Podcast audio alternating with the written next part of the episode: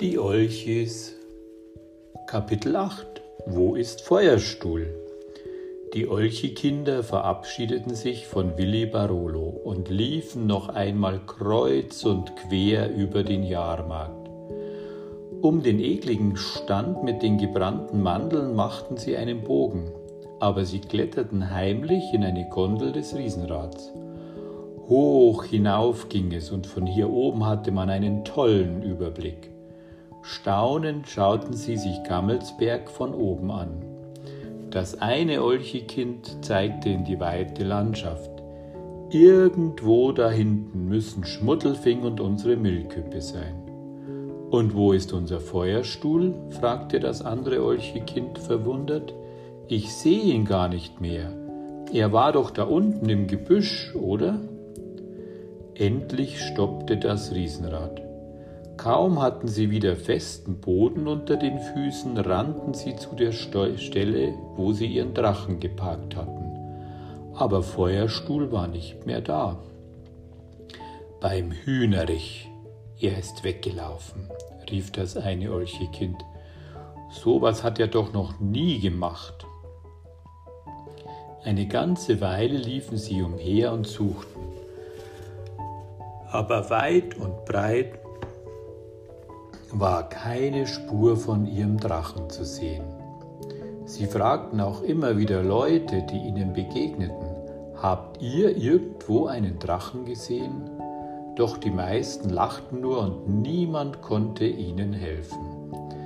Immer verzweifelter wurden die Olche-Kinder, denn ohne ihr Feuerstühlchen konnten und wollten sie nicht nach Schmuddelfing zurückkehren. War er vielleicht schon ohne sie zurückgeflogen? Das konnten sie sich nicht vorstellen, denn Feuerstuhl war ein treuer und zuverlässiger Drache, der sie noch nie, noch nie im Stich gelassen hatte. Ob ihn jemand geklaut hat, überlegte das eine Olchekind.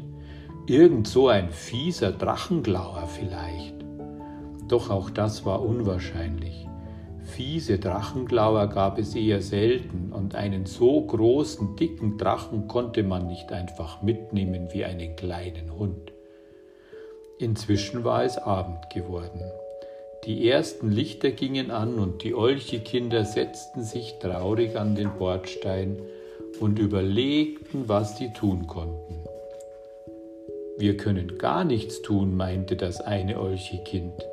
Wir können nur abwarten. Vielleicht hat er nur einen kleinen Ausflug gemacht und kommt irgendwann von selbst zurück.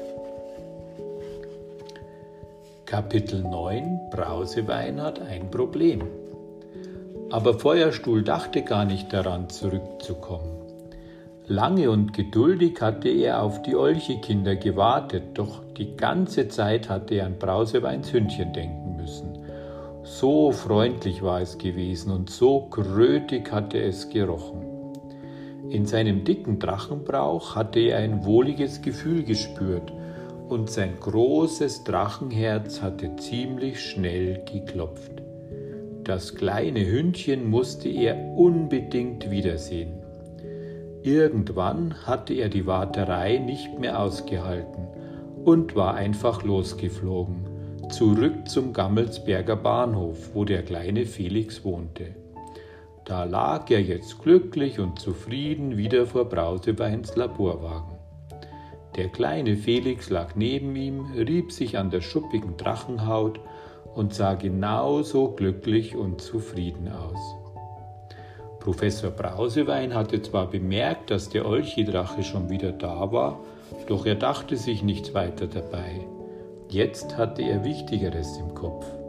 Die Herstellung des Superputzpulvers erforderte seine ganze Aufmerksamkeit.